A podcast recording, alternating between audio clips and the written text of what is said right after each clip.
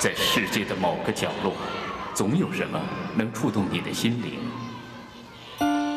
一个人，一本书，一部电影，还是一段音乐？小凤直播室，让我们共同去发现。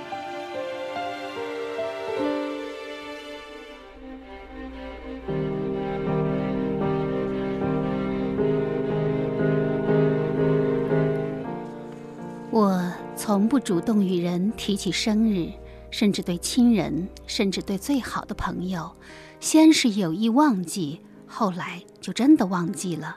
十八岁之前是没人记起我的生日，十八岁之后是我不愿与人提起。不错，是十八岁那年。听众朋友，大家好，这里是小凤直播室，我是小凤。红影小说《饥饿的女儿》开场白作为本期节目题记。今天我们继续约会英籍华人女作家红影。十五年前，已经旅居英国的红影发表了她的长篇小说处女作《饥饿的女儿》。小说讲述了一个叫六六的女子出生在一九六二年的重庆，那是大饥荒的年代。她是靠一根扁担、两根绳子挑着家庭重担的母亲和另一个只拥有一副贫穷肩膀的年轻男人的私生女。因为这一特殊的身世，她失去父爱，在没有粮食也没有爱的饥饿中，少女让历史老师的性充塞于自己的身体，以填补那一恐怖的、虚无的、绝望的、饥饿的深渊。小说一经发表，就震动海内外文坛。美国《纽约时报》称，这是一部强劲有力的作品。读他的故事，你会发现你进入到一个苦恼灵魂深藏的真相。英国书评家卡门·卡利尔评论说：“对那些在现代中国的动荡中幸存下来的一代，红影写出了有力的证词。这是一本让人心都掀起来的书。”好，我们首先还是来回顾一下上期节目中红影自己是如何谈论饥饿的女儿。其实你是呃十八岁的时候才知道自己的这个私生女的这样的一个身份。那在这之前，你已经感觉到周围的生活好像是有一个谜团在笼罩着你，是吗？对，我觉得没有一个人愿意跟我说话，而且每个人就是可以随便怎么欺负我，都可以随便的对待。然后我的母亲跟我不亲近，我的父亲也不跟我亲近，我家家里的人对我都特别的反反，而且对我的所有的，我觉得当年我写了，当年发生的事情，我在这个《饥饿的女儿》里面就写了。为什么我一到重庆签名售书，连警察都来了？因为几乎在我。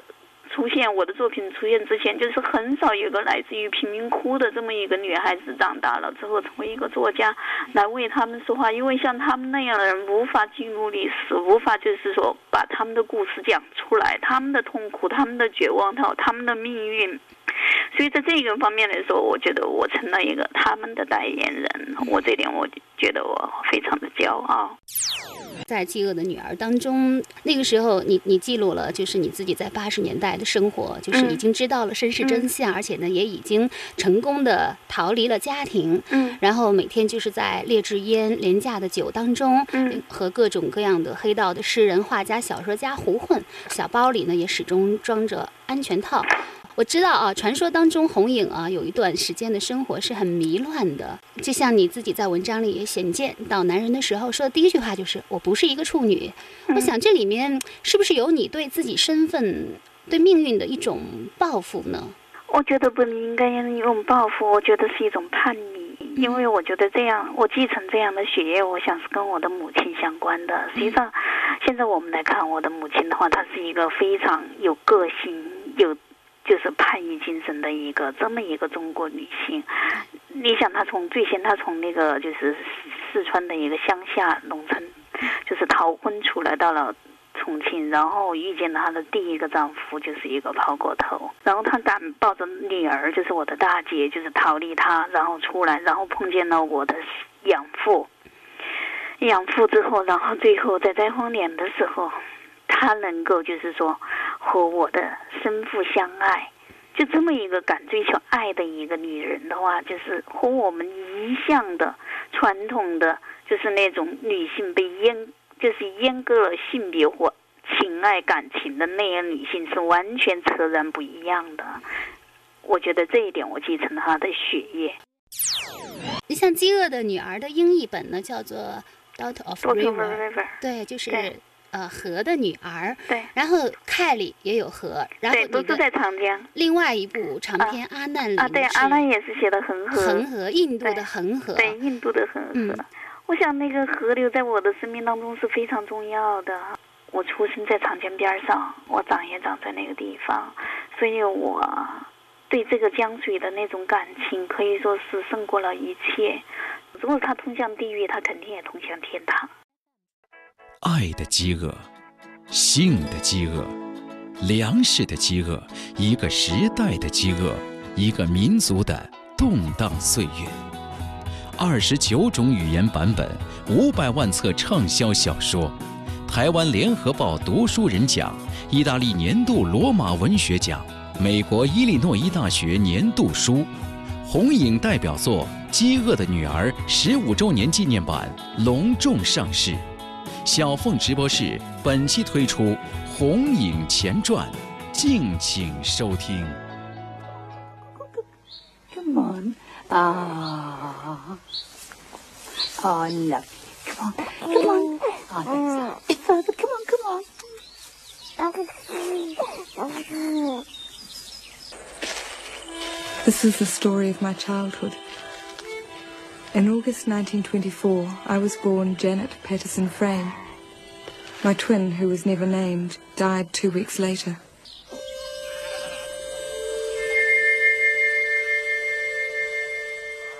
真奈法兰姆，这是一个在中文百度搜索上几乎搜不到任何信息的名字，但她却是新西兰最负盛名的女作家。真奈出生在一个火车司机家庭，在父亲的鼓励下，天性羞怯的她从诗歌里寻找慰藉。美丽的姐姐被淹死，这让真奈十分悲哀。在师范学校，真奈爱上了自己的老师，因为没有通过合格教育的实习，她差点自杀，被医院诊断为精神分裂症。姐姐的淹死更使她感到精神压抑。危急时刻，他的短篇小说集出版，并且被授予一个文学奖项，这使他有了生活下去的勇气。他离开祖国，浪迹伦敦和巴黎，直到父亲去世，再度回到新西兰的他，已经是举世瞩目的名人。寄宿在姐姐家后花园的大篷车上，珍奈继续着自己的写作之旅，并且在六十岁的时候完成了文学性极强的自传小说《天使三部曲》。《天使三部曲》曾经被以钢琴课而闻名于世的新西兰著名女导演简坎平改拍成电影《天使与我同桌》，而这也是今天英籍华人作家红影为我们带来的一本书。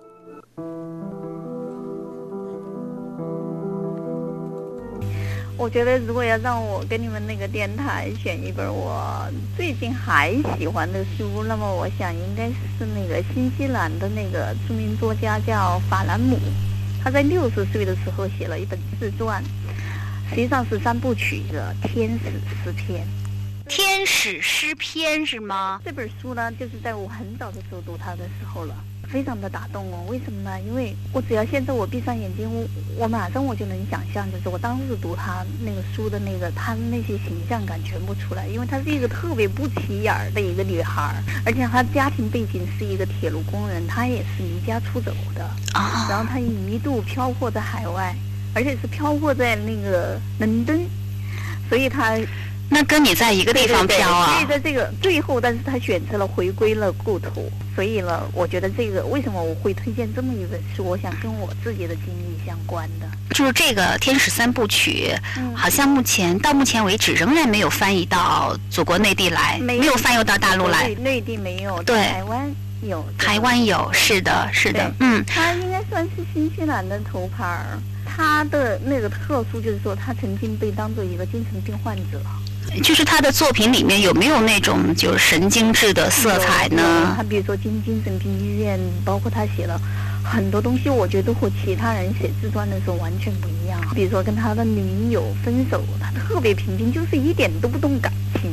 所以这个时候，你马上觉得，哦，这个作家真是非同等闲之辈。然后我觉得你会联想到，就是说，比如说。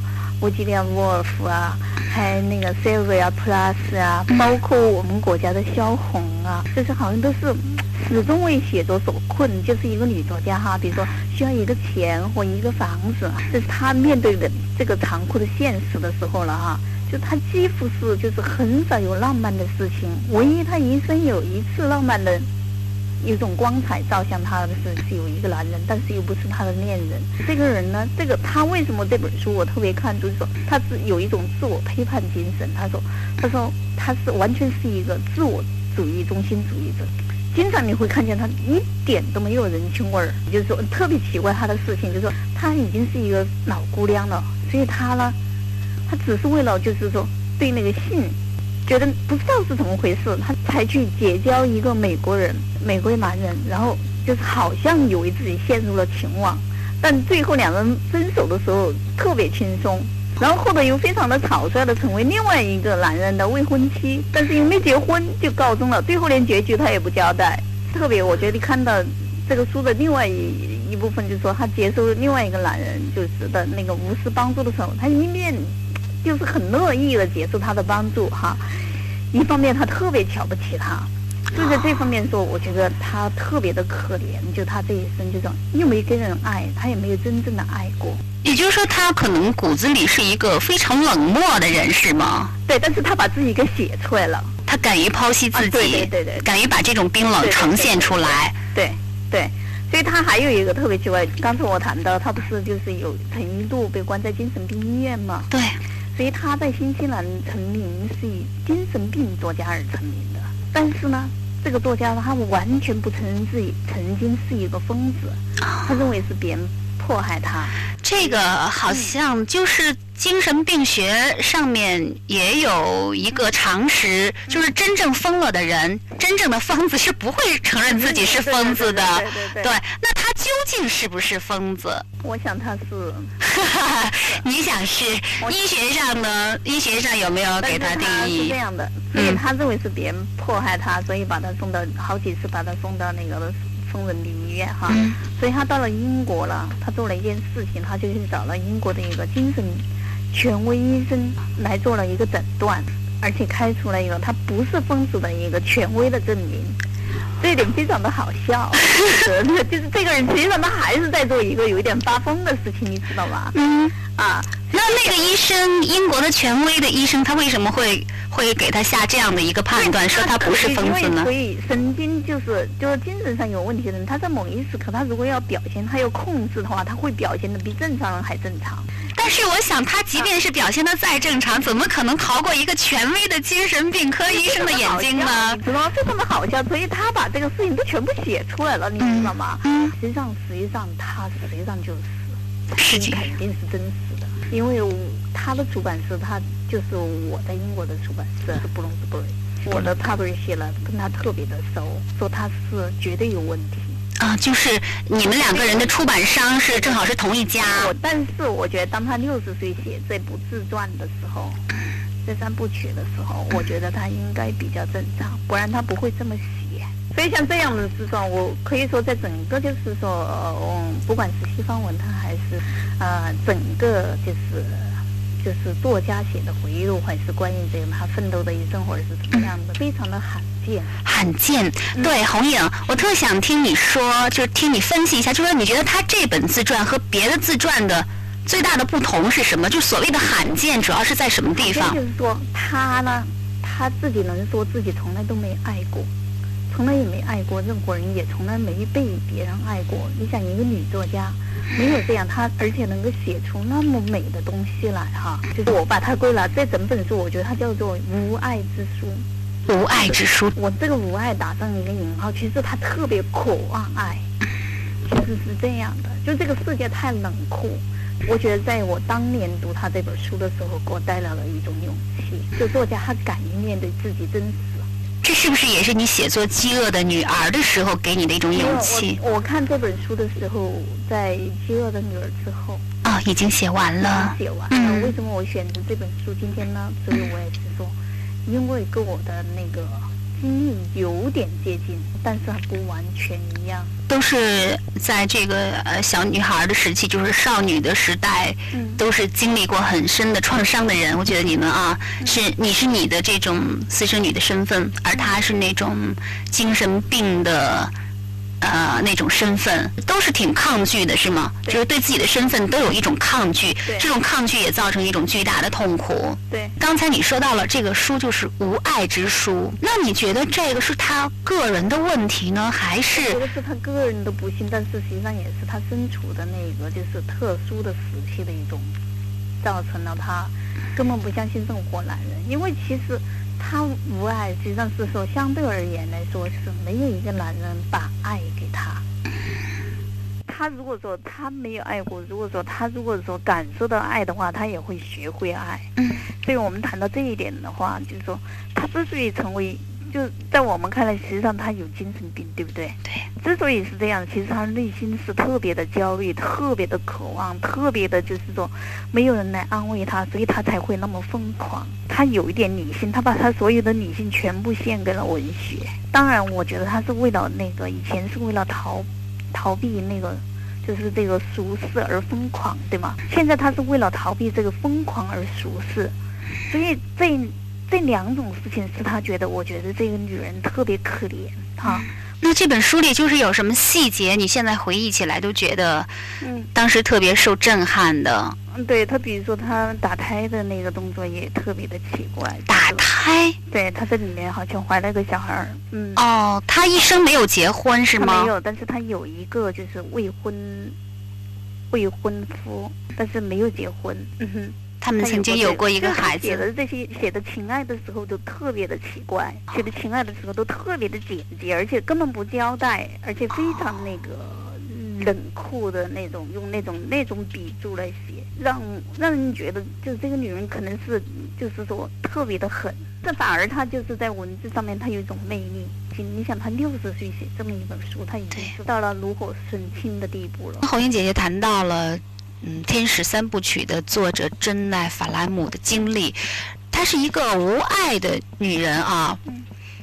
也就是说，天使的光芒，我觉得是好像是从来没有照耀过她。那她为什么把自己的自传叫做《天使诗篇》呢？说天使没有照耀她一个人，但是照耀了她的才华。那那看这样一个就是一个没有爱的女人，呃，一生也没有给出爱，自己也没有获得爱。你说你从内心里对他是有一种怜悯的，是吗？一种怜悯，另外有个敬佩，就这两点。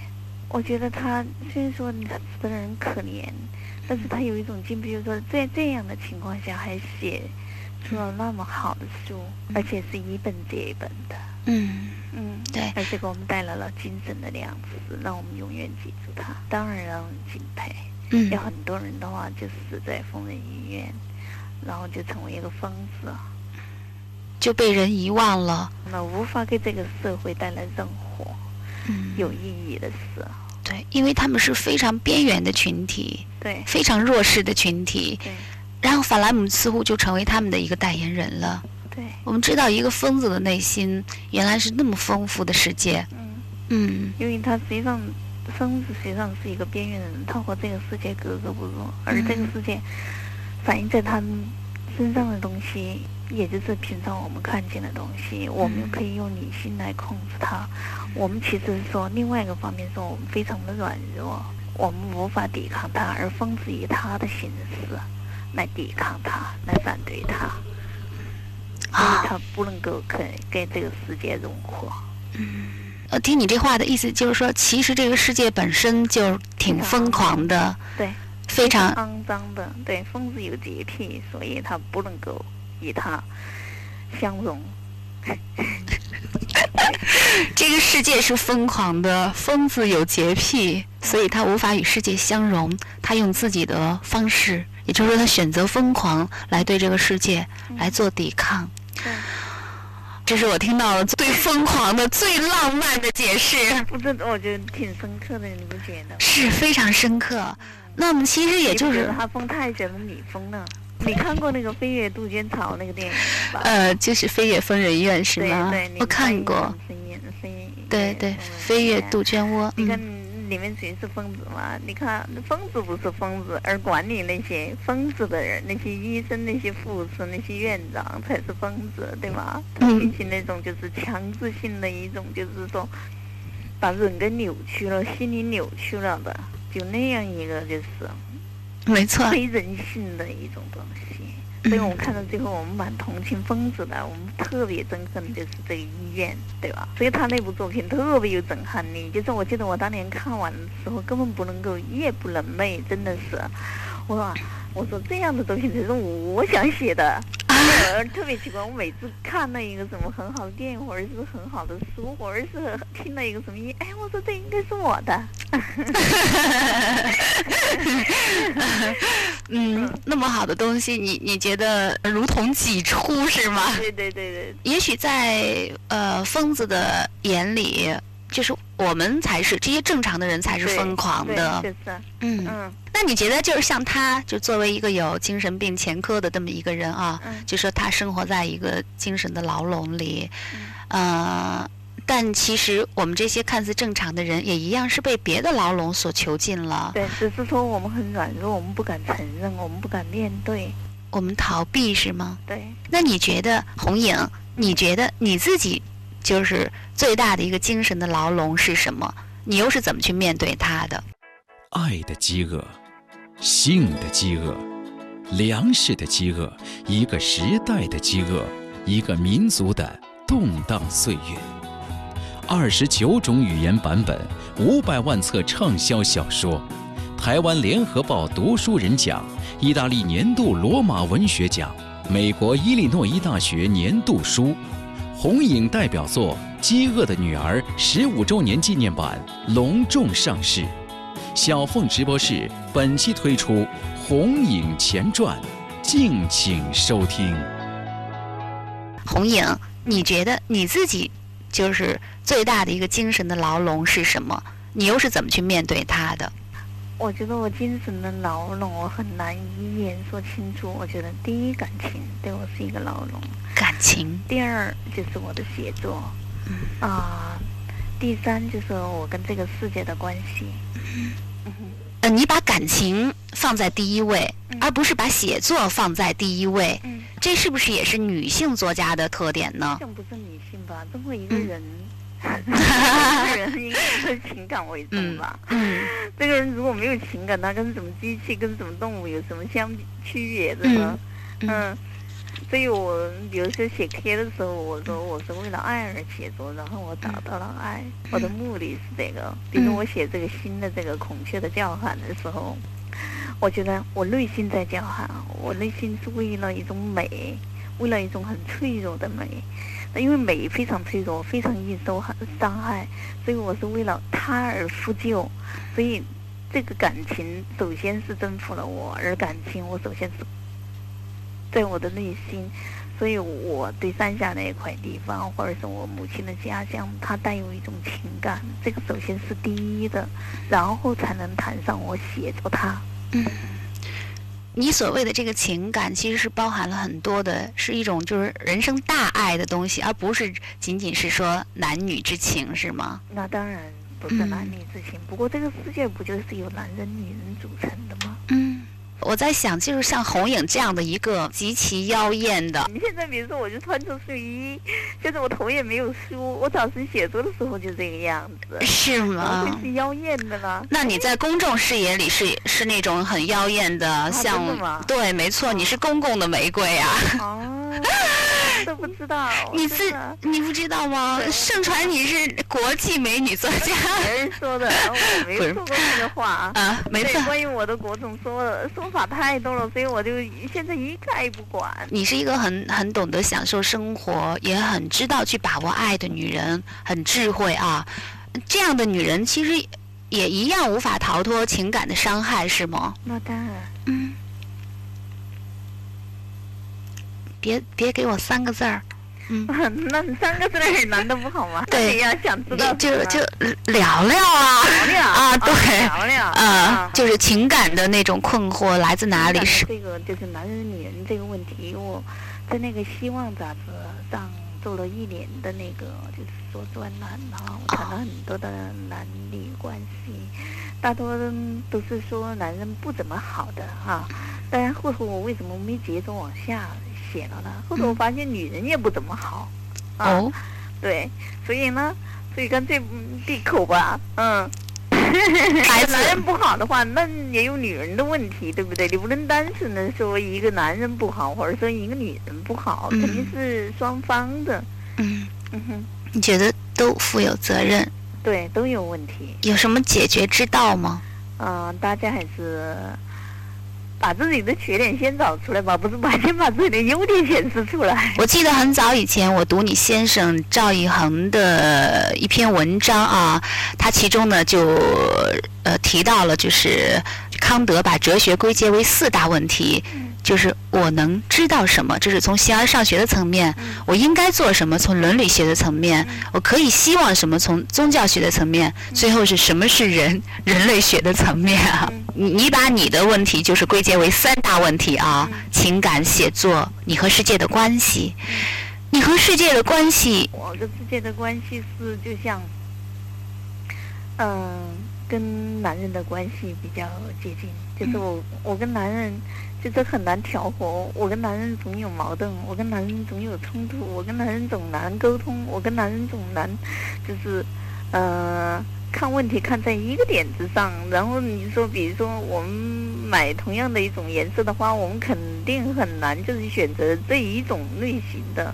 我给你打了这样的一个比喻，就是说，实际上我跟这个世界的关系，实际上也是非常的接近于刚才我们谈的这本书，啊、也非常的接近我自己小说里面的人物，比如说阿兰，他也很难跟这个世界接近；对。比如说朱利安，他实际上也是个边缘的人，不管他是在英国，他也是在中国，他实际上都没法和这个世界相处，所以我只有躲在书房里面。就是面对电脑一个人写字，你觉得他们跟世界的关系是非常紧张的，是吗？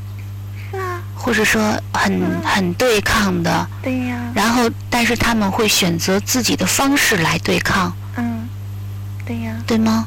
对，所以但是我的心情也是跟他们一样的，我根本就不想回过头来，你看不见我的脸，所以我写的一句话，就说我说不完美的爱才是最美的爱，没有实现的爱才是最稀罕的爱。我是永远无法爱你的，所以我到印度来，看见了吧，太阳出来，越过了地平线，你就不在我的眼里了。嗯在刚才红影的描述当中，我注意到你说的一句话，你说嗯你无法看清我的脸，我是背对着你的。嗯你在写作的时候，你选择的姿态是面对观众、面对读者，还是背对读者我？没有，嗯我觉得读者他无法看见我是怎么做的，他也无法看见我是怎么站着的，他也无法看见我是啊我的眼睛是怎么样的。但是他当他读我作品的时候，他会发现我的各种知识。她曾是一名饥饿的女儿，历经绝境仍能存活，终于开放成一朵好儿女花。她是被译成外文语种最多的中文作家，也是最受争议的女性主义欲望书写者。她爱肖邦，爱保罗·泽兰，也爱美杜莎。她温柔而暴烈，前卫而自闭，就像一只剩下一条命的猫。二零一六年，罗马文学奖著作《饥饿的女儿》十五周年纪念版隆重上市，女作家红影携最新奇幻长篇《米米朵拉》再度归来。小凤直播室本期特别节目《红影前传》，敬请收听。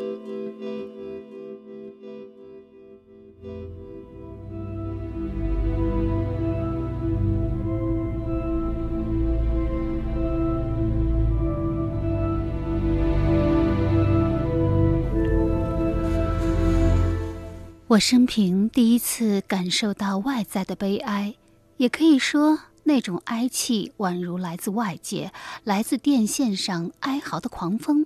我上上下下凝视白白的铺满尘土的道路，看不见半个人。风从我们这边吹向另一边，我站在那儿，在中间聆听。我感到一股悲哀和寂寞的重担，仿佛有什么事发生或者开始了。而我深深知道，我正在聆听一种跟我没有关系、属于外在世界的悲情。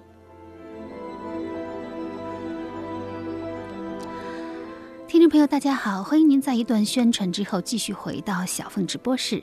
今天嘉宾吕英，华人作家红影，我们正在谈论红影带来的一本书《天使诗篇》。《天使诗篇》是由岛国天使、伏案天使和净幻天使三部曲所组成。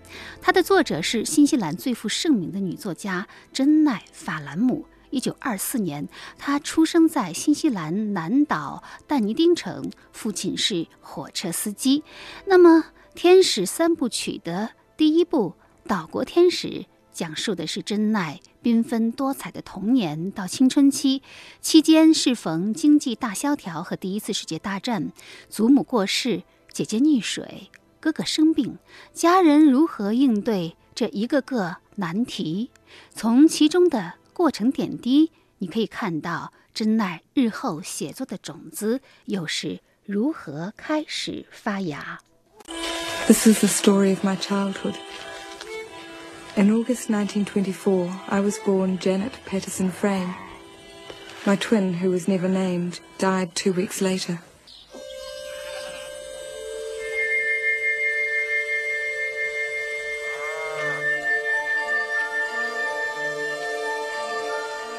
天使三部曲的第二部名字叫做《伏案天使》。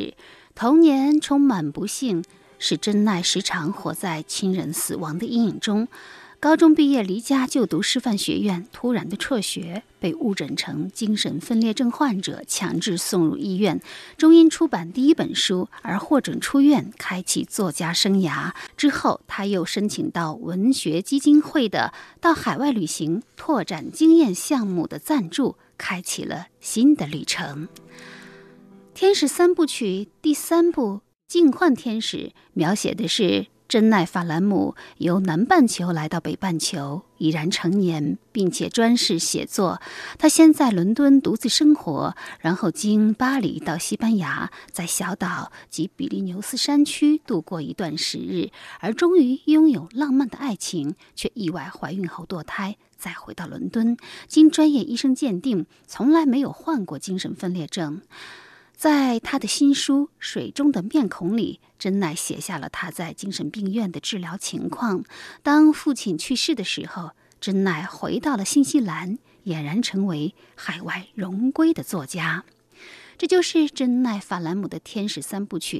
很奇怪，这样的一部小说，居然在内地仍然没有被翻译介绍过来。中译本目前也只看到台湾宋碧云的译本，而新西兰著名的女导演简坎平拍摄的电影《天使与我同桌》，正是根据《天使三部曲》所改编的。里面那个梳着爆炸发型的红头发的姑娘，就是真奈。法兰姆，而当红影谈论真奈法兰姆的时候，我总有一种隐隐约约的感觉，仿佛他在谈论自己。好，我们继续约会红影。红影在介绍法兰姆的时候说，她是新西兰的头牌女作家。你有没有这个野心做呃华人的头牌女作家？我觉得这个问题你提的非常的尖锐。如果我这么说了，那很多人不想打死我吗？但是我觉得我有一个理想，就是说我绝不就是说重复自己。我想我一向要超越，不仅是超越自己，而且也是渴望超越他人的。嗯，这点是我的理想，就是写出自己真正满意的作品。嗯，对于那些身外之名，真的我不看重。我觉得我已经走过人的那种。我已经走到一种荒无人迹的一个地方了，还不是渡过了河流。就是说，我很少能够找到我，我听见的都是天外之音，我听见的是鸟声，我听见的是树林刮过的声音，哦，我听见的都是就是说别人听不见的声音。我已经到了这么的一个地方了，对于身后的事情无所谓了，如入无人之境。随便你怎么说吧。其实这种超越，我觉得也是非常难的。嗯当然，那可能就有点回到技术层面了，写作的技术层面上。嗯那的确你，你在写作上的那种尝试呢，是挺让人眼花缭乱的。尤其是这个阿难啊，最后连什么侦探啦，什么什么，呃，谋杀了，什么类似于这样的东西啊，呃，就是很一些很戏剧化的东西放到了书里。我总感觉一部伟大的作品，如果它过分戏剧化的话，会伤害到它文学的质地。因为我总感觉你像《追忆似水年华》了，或者是《尤里西斯》了这样的小说，它的文学上成就非常高，但是它的情节性那种戏剧感是非常差的。那你那么强调戏剧感，那么追求戏剧感，会不会让小说就是那种文学的质地受到伤害？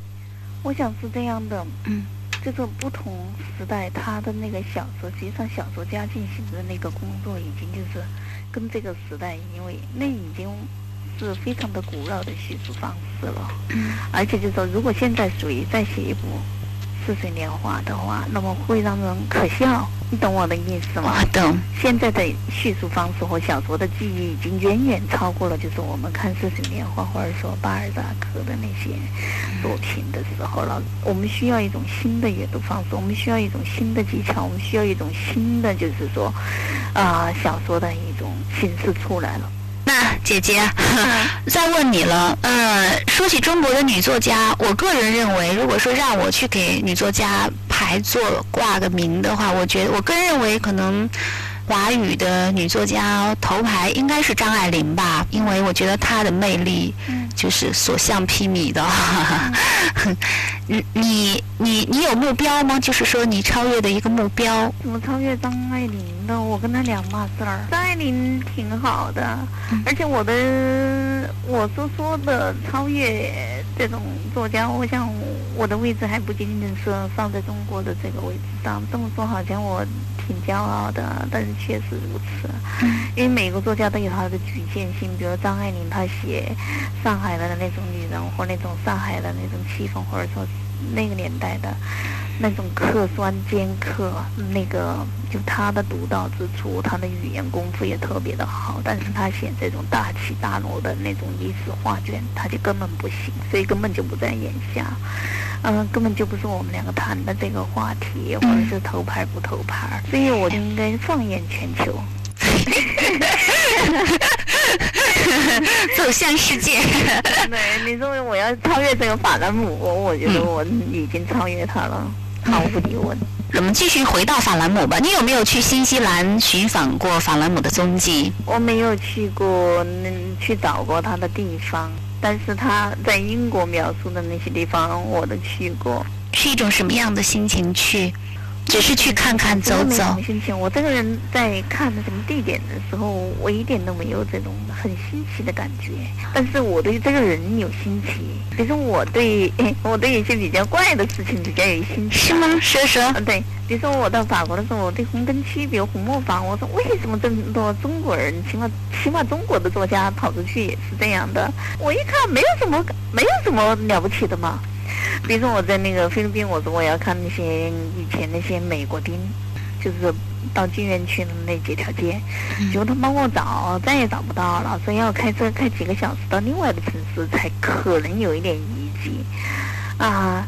所以我对这样的地方比对一个作家的地方更感兴趣。我记得我到过好多好多地方，就是对你去看作家的那个他的故居呀、或者说他的那个陈列馆呐、嗯很多人有这样的兴趣啊，尤其是作家们也。没有我看一个画展或一个去看一个博物馆有意思。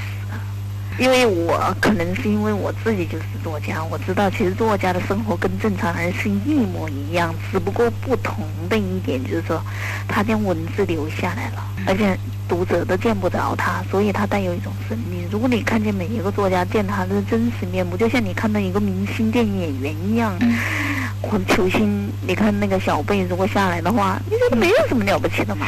你见过下来的小贝吗？见过一次，那贝克汉姆啊，对呀、那有什么了不起？你没没为他尖叫疯狂啊？可我看见中国有些女作家说见到他就会晕，哦，我没有晕呢。你要让他见了你晕才行呢，是吗？我就怎么会晕？真的是，这太没见过男人了吧？哎呀，嗯哼。哎，你刚才说到了你去菲律宾呢，或者是去去那个巴黎啊，就去看那个红灯区。你是一个一个你是有问题的人，男人对，嗯对，就是看这些，因为男人才会去看这些地方。我记得我在加拿大的时候，我们跟好几个人一道开会的时候，特别奇怪，就是我们有个车子就一直开开开，就开过了他们那个就是那个多伦多的那个红灯区的时候，那个人说赶快停下来，赶快停下来。为什么呢？因为我们大家我们不知道，因为他知道这个地方是红灯区，我们因为晚上我根本就不知道。他说，然后这个司机就不停，为什么？因为他一句英文不懂，然后我们就不让他下去哈，不让他下去，就说先送到旅馆再说。他说他送到旅馆他是找不出来，他找不到这个地方，因为他不懂嘛，对不对？然后。他不懂英文，他只是知道这个地方就是这个，然后他就开始骂，他是那个就是呃浙江那边跟蒋介石骂 的一样的娘西皮。真没想他如果我们让他下去，第一个他也去看的，然后他也找不到家，然后他就只是看而已，对不对？而且但是他那个急。那个那个急不可耐那个心情，他就根本一点没掩饰。他说啊，这里就是这里就是，赶快让我下去，你就可以知道了嘛，对不对？但实际上就是说这种东西为什么会这个样子啊？它有它的很多的原因在里面。嗯嗯嗯，对。那我再问一个尖锐点儿的问题吧。你上一次在节目里呢，你说到了一个就是关于“爱人”这个词，嗯就说呃，他是男人跟女人的综合啊。我的情感上我跟女人更接近，那我当然在身体上面我跟男人更接近，所以这个比较矛盾。啊对，你上一次提到了你在啊二十到三十岁之间是以那个呃茨维塔耶娃来自居啊，就是来来自比。那茨维塔耶娃呃，她好像就有一个同性的恋人，就是一个女诗人。好像国内的女作家里面，你是第一个敢这么说自己的人。我至少我没有看到。嗯嗯，我觉得，当然我，我我是一直是非常非常佩服你文字当中，包括你的这个很多的文章当中谈到自己的时候那种非常 open 的气息哈。我觉得你可能是已经是一个无所畏惧的人了，就是什么样的留言都已经伤害不到你，因为你自己已经足够健康了，对不对？就是 对，到底想干什么我我就是想问你，你自己内心就是对男人、对女人的那种认识、那种感受，就是你真我对嗯男人的认识，我跟你说了，嗯我觉得男人不会在关键时刻站出来为我说半句话，而女人总在关键时刻帮我。所以我这个人是一个感恩道德的一个人，我不会忘记这一点。我最需要人安慰，我最需要帮助，我最需要人牵我一把的时候，总是女人站出来。但是你你是不是也在这个挑战社会道德呢？嗯，你可以这么说，但是就说其实一个人的情感世界是一个非常丰富的，有的人他没有挖掘出来而已，他根本不知道自己需要什么，或者自己的感情世界处于一个什么样的位置上面。比如说，我们对母亲有这样的，我们对女儿有这样的感情，但是我们对我们身边的女朋友是否有这样的感情？为什么女人在一起，为什么就特别的轻松、特别的快乐，而且没有任何的，就是说其他外在的一些条件限制，或者说，比如上下级关系啊，或者是利用关系啦、或者是说金钱关系啊，就各种各样的这种外在的因素加起来，男女之间往往有这样东西，而女性跟女性之间没有这样的。但是我觉得你所说的这种爱呀、就是这种，尤其是这个女人之间的这种爱呀、大概不是我们平常所谓的那种女人之间的友谊吧，嗯，我想超越一点吧，很少的。在精神上的我想这个是秘密吧。这个是秘密。嗯，到了这个地方的时候，你对自己的言说还是有禁忌的哦。我没法没经济。那在国外的时候，敢于敢于就是承认吗？公开的就是表白自己我觉。得这个问题一向没有任何人问我，一向也没有回答过任何人。怎么说？我已经回答的在这里，我已经回答的非常的清楚了。就像我在那个，你知道我刚我刚才我们提到在马尼拉的时候哈，对，啊，我不是才从那边回来吗？嗯我在那个地方，我发现我非常吃惊，因为他们把我的那个 CV 里面介绍，就个人简介里面介绍，就说红英写了什么书，什么书，什么书。然后最重要的一部分，就是可以说这整段文字的大半部分是讲的我写了盖或 lesbia 的那个书。啊，所以非常的好笑。我觉得为什么这个国家会这个样子呢？所以我就一直搞不清楚。后头发现我的司机是同性恋，发现这个英国政府就是这个官员是同性恋，是女同性恋。然后发现来朗诵和我一起做节目的人是同性恋，男同性恋。就如果说我想爱上谁都没有这个机会，你明白吧？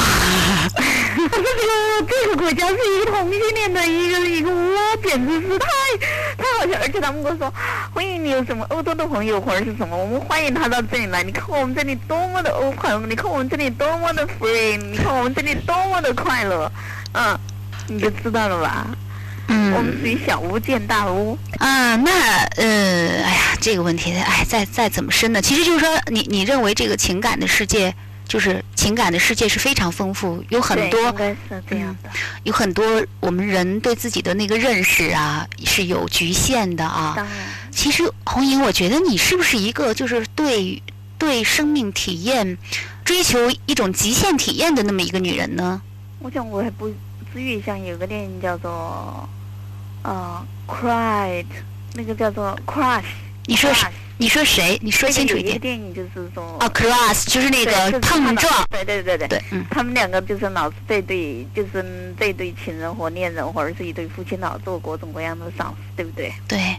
然后他们只有在，但是在我写作的时候，我肯定是这样的一个人。就那部电影呢，它所描绘的就是说，这个男人跟女人好像就是正常的恋情、正常的性爱已经没法满足他们了，他们只有在在出车祸的时候，就是疯狂飙车，然后在疯狂的这个飞速行驶的车上，或者是各种各样的，就是说带有一种暴力或带有一种就是说嗯非安全感的情况下，才有这种快感。对，就是我我写作的时候，我肯定是相同的状态。嗯但现实生活当中，我是一个很普普通通的人。嗯。这下你又失望了吧？你来试试。当然我，我我我在想，你肯定是有那种就是那种女人很安静的一面什么的，对我是一个作家，我的职业就规定了我必须有大量的时间一个人关在房子里面打字、写字。对。所以我的职业限制了我，我只能有疯狂的想象世界，我必须有安静的现实世界。没错了吧？我有多么安静，我就有多么疯狂的想象世界。好了吧？OK，可以作为我们那个访谈的标题啊，我有多安静，我就有多疯狂。对，哎，嗯，其实我觉得你是一个易燃物，对吗？是一个易燃易爆的女人吧？因为你形容说你小说中的女人都是水中的火焰，嗯我想那不就是汽油吗？水中的火焰，但是有一种水中的火，它不叫火，它是汽油。我这个水呢，就是水，就是一种非常干净的水。这个火焰呢，是在水之下的。你想，这个有一种神秘的东西，水下的火焰，对水下怎么可能有火焰？没错怎么会有只能靠魔力才会有火焰。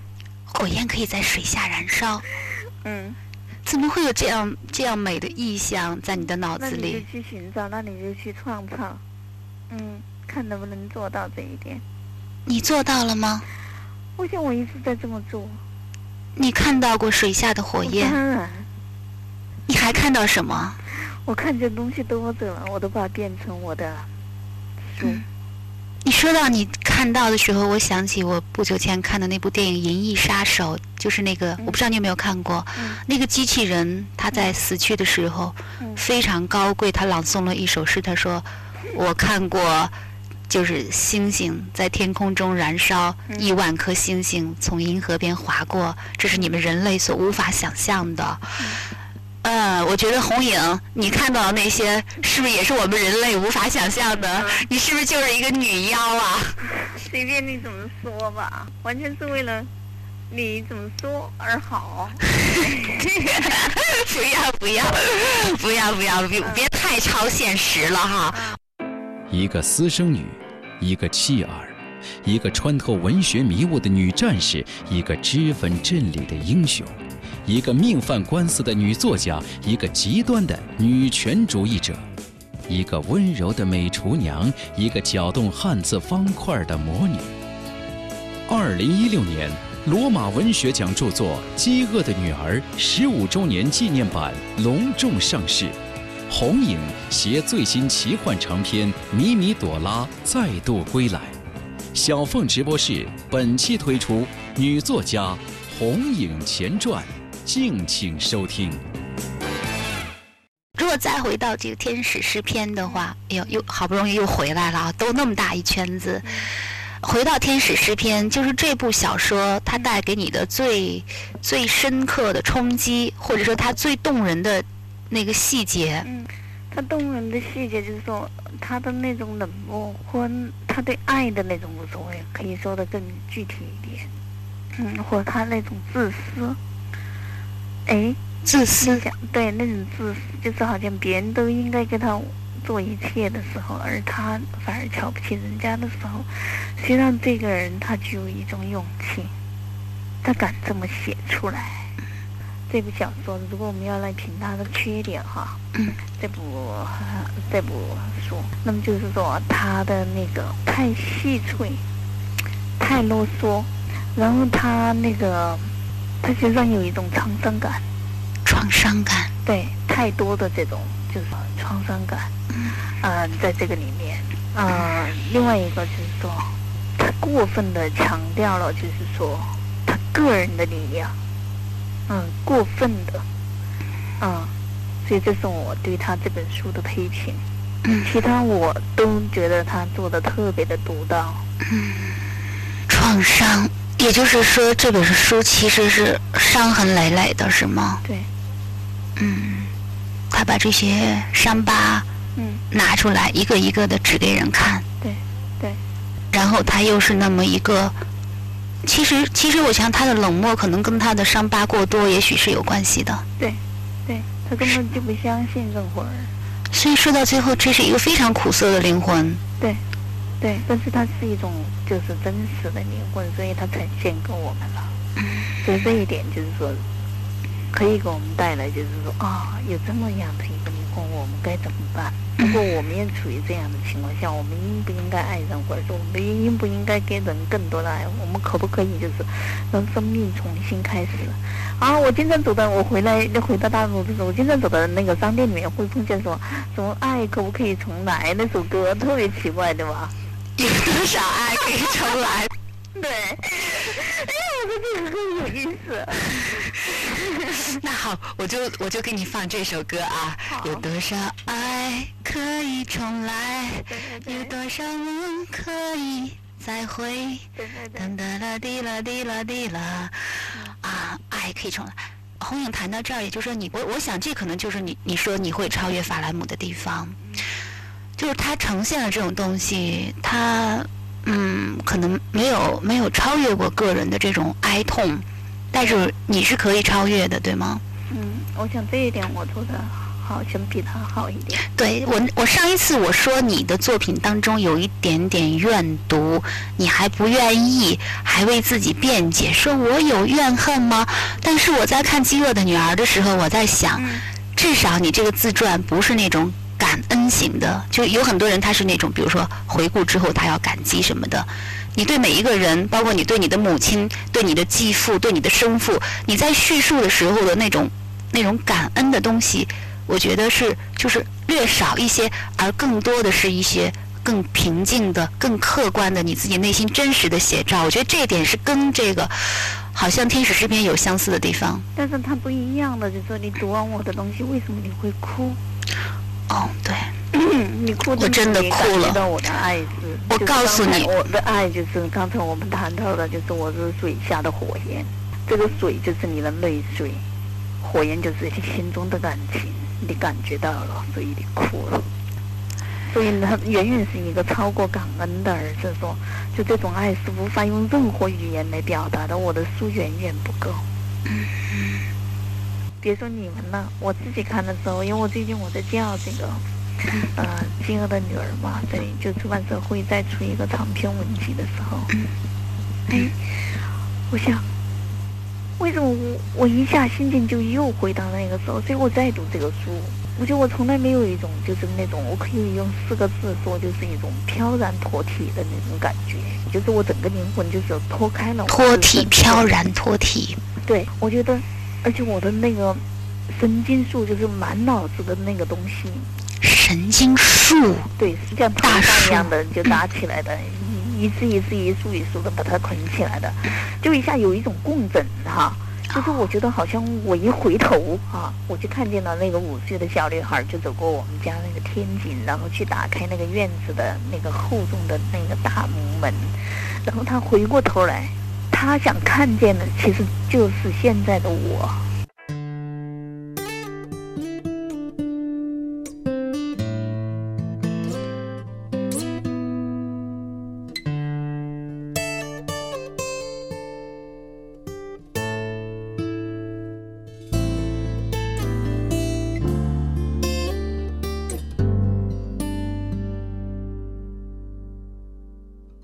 常常责怪自己当初不应该，常常后悔没有把你留下来。为什么明明相爱，到最后还是要分开？是否我们总是徘徊在心门之外？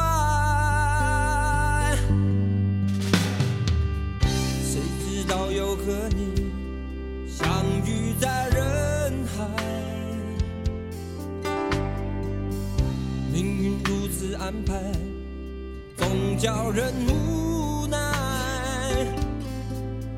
这些年过得不好不坏，只是好像少了一个人存在，而我渐渐明白，你仍然是我不变的关怀。